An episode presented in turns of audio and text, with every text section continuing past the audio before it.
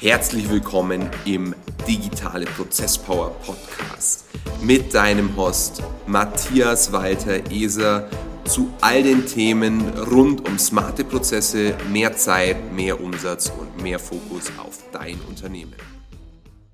Hi und herzlich willkommen zur inzwischen 39. Folge des Digitale Prozesspower Podcasts.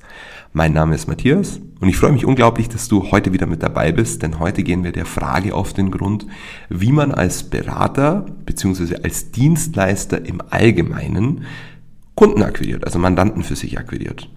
Und äh, ich werde in letzter Zeit häufiger mit genau dieser Frage konfrontiert, weil wir natürlich medial immer mehr machen, auch durch den Podcast. Das hören sich natürlich auch ähm, Mitbewerber am Markt an und äh, sind dann ganz ehrlich und schreiben mir bei Instagram oder per E-Mail, manche auch bei Facebook, ähm, wie wir das machen. Und ich finde, da muss man kein Geheimnis draus machen. Ich finde, dass man den Prozess ganz ehrlich einfach offenlegen kann.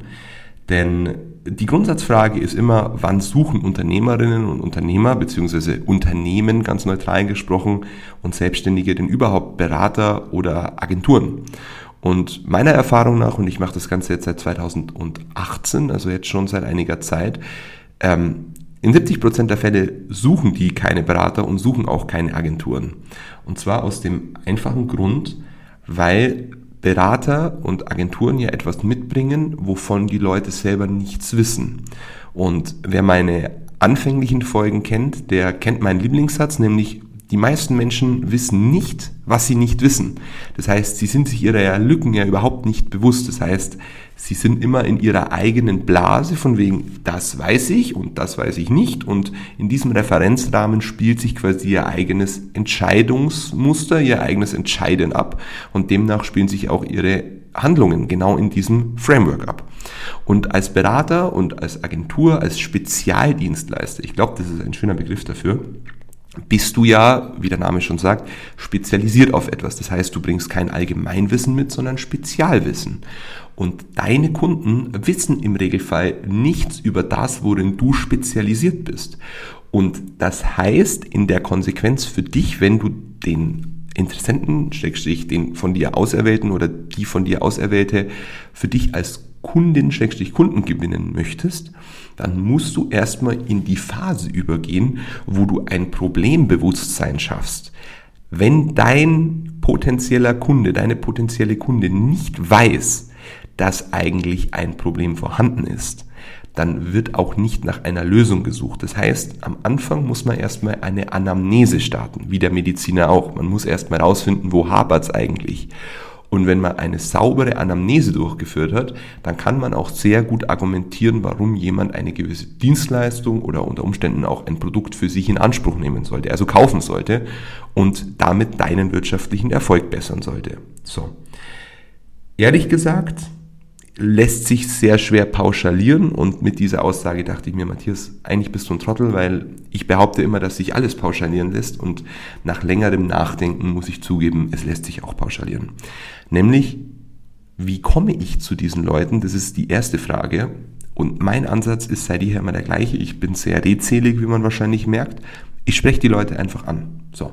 Wenn ich merke, dass ich irgendwie mit jemandem resoniere, also rein energetisch, wenn ich halt merke, das passt und das kennt ja jeder, dass er merkt, dass es irgendwie passt mit dem Gegenüber, dann scheue ich mich nicht, mein Anliegen direkt oder indirekt einfach vorzutragen, im Sinne von, ich stelle einfach smarte Fragen. Ich bemühe mich zumindest, smarte Fragen zu stellen.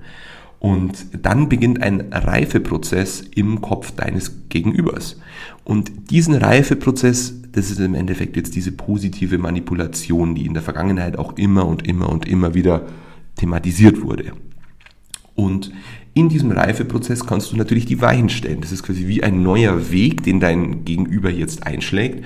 Und du hast die Möglichkeit, diesen Reifeprozess mit zu beeinflussen.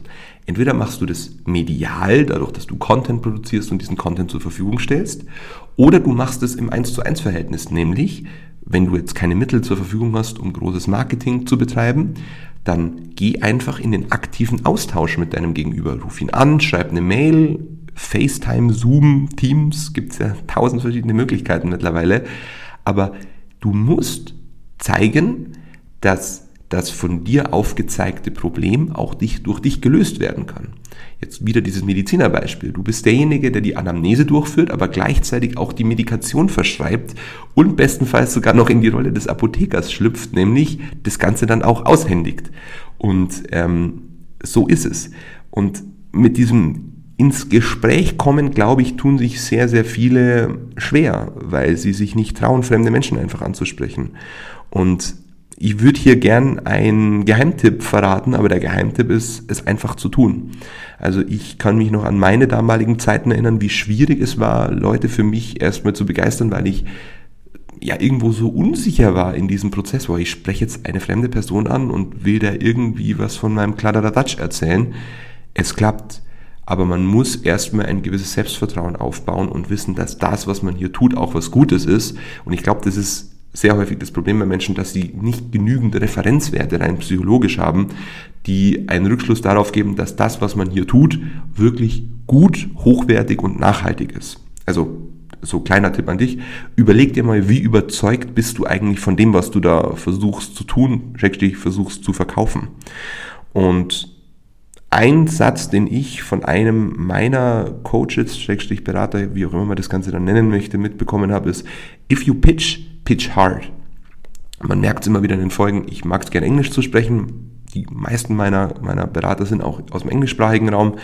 Zu Deutsch heißt es, wenn du schon die Möglichkeit hast zu pitchen, also dich vorzustellen, dann mach es richtig. Frei nach dem Motto, you never get a second chance to make a first impression. Du bekommst keine zweite Chance, um einen ersten Eindruck zu hinterlassen. Und wenn du es schaffst, einen richtig geilen Eindruck zu hinterlassen, dann ist das der Referenzwert, mit dem du immer quasi verglichen wirst. Also wenn du von Anfang an super gekleidet, eloquent, kompetent, nett, sympathisch rübergekommen bist, dann kann es schon mal sein, dass dir ein Patzer später passiert, aber man hat dich quasi als diese und jene Person in eine Schublade gesteckt. So denken Menschen leider oder zum Glück. Wir machen es uns jetzt einfach zunutze. Aber wie gesagt, wenn du die Möglichkeit bekommst, dann mach es gleich richtig und sei gut vorbereitet. So. Und dann beginnt eigentlich der wirklich anstrengende Prozess, nämlich der, das Follow-up oder der Follow-up, das Follow-up, glaube ich. Und in diesem Follow-up kannst du verschiedene Instrumente einsetzen, nämlich E-Mail, wie gesagt, Telefon. Ich bin ein großer Freund vom Telefonieren. Das ist nicht mehr ganz so en vogue, dass man die Leute anruft, aber es funktioniert sehr, sehr gut. Denn wenn man sich darum bemüht, seine Stimme als kraftvolles Instrument für seinen eigenen wirtschaftlichen Erfolg zu nutzen, dann ähm, beginnt eine Spirale, in der man sich aus dieser Sphäre herausbewegt, wo alle unterwegs sind. Alle versuchen irgendwie mit Werbeanzeigen und tollem Marketing irgendwie zu überzeugen. Ich versuche einfach, und das bringe ich auch allen Leuten bei uns im Team und unseren Kunden bei, mit der eigenen Stimme zu punkten. Denn wir Menschen sind, wie der Name schon sagt, menschliche Wesen und haben gewisse Grundbedürfnisse und reagiert natürlich auch auf diese sehr menschlichen Trigger. Und Stimme ist ein unfassbar kraftvolles Instrument. Das merkt man ja auch, wie gut Podcasts ankommen. Glücklicherweise auch unser Podcast kommt extrem gut bei euch an, was mich sehr freut. Und auch an der Stelle mal danke für die Aufmerksamkeit und für das viele Feedback. Ähm, ja, jetzt wollen wir aber langsam mal zum Ende kommen hier. Nämlich, wie lässt sich das Ganze subsumieren? Also Ausdauer ist wirklich der Schlüssel und neben der Ausdauer gibt es eine Grundvoraussetzung, nämlich Kompetenz. Wenn du einfach schlecht bist in dem, was du machst, überleg dir nochmal, ob du das wirklich machen willst. Oder such dir Menschen, die deine eigenen Schwächen kompensieren können. Wenn du ein guter Unternehmer bist und willst eine Agentur machen und kennst dich aber im Agenturgeschäft nicht aus, such dir Menschen, die Erfahrung mit dem Agenturgeschäft haben. Ähm, weil sonst wird es einfach sehr, sehr schwierig, auch für dich das Ganze überzeugend darzubringen. Außer du bist einer, der naja, wie soll ich sagen, weniger redlichen Geschäftsmänner da draußen oder Geschäftsfrauen, also geschlechterneutral natürlich.